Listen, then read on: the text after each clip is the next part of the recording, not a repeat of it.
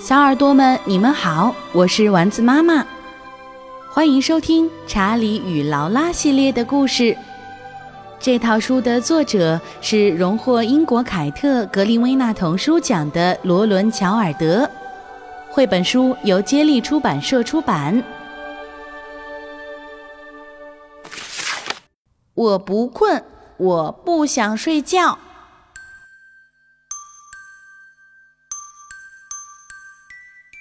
我有个妹妹叫劳拉，她是个有趣儿的小人儿。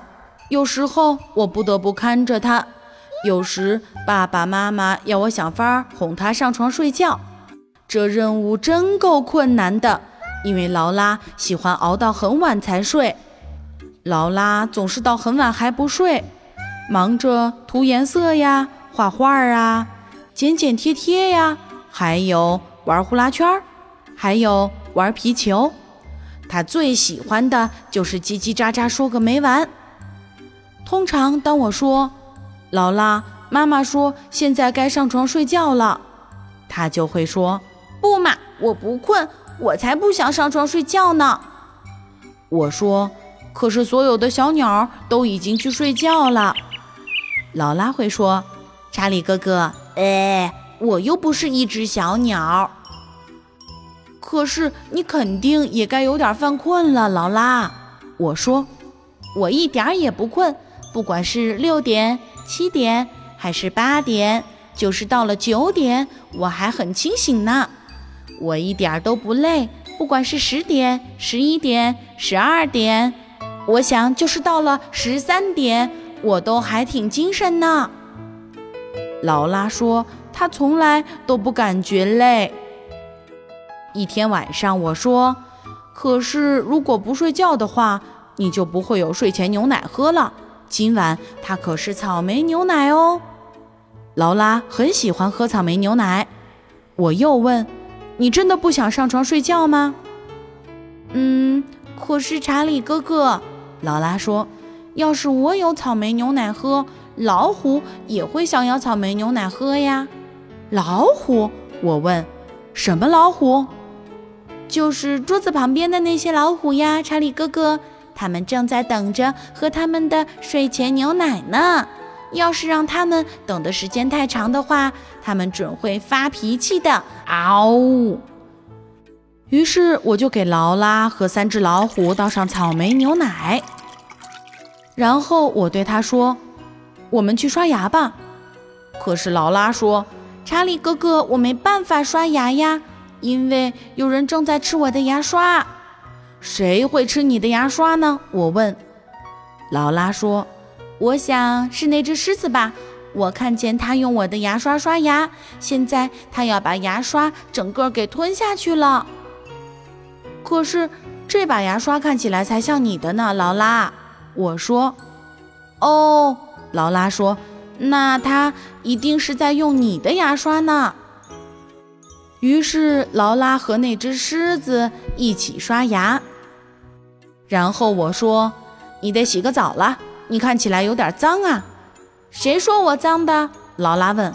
妈妈说的，她一分钟后就会过来检查的。你猜猜劳拉怎么说？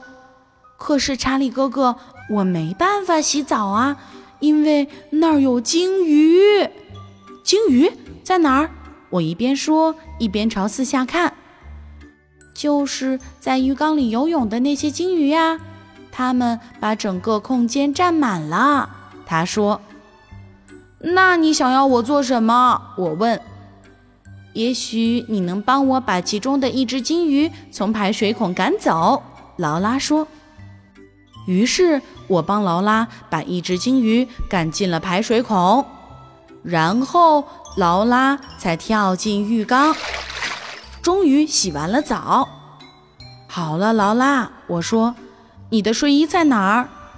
我没有什么睡衣呀，查理哥哥。他说。我说，那你枕头下放的是什么？那不是我的睡衣。劳拉摇着头说。哦不，那睡衣是两只跳舞狗的。我问他。那么你想他们会把睡衣借给你穿吗？也许会吧，劳拉说。可是你得去给他们打个电话。于是我就给那两只跳舞狗打电话。他们说什么？他们说什么？劳拉问。他们说那睡衣你穿比他们更合适，只要你喜欢，你什么时候都可以穿。啊，他们可真好啊！劳拉说。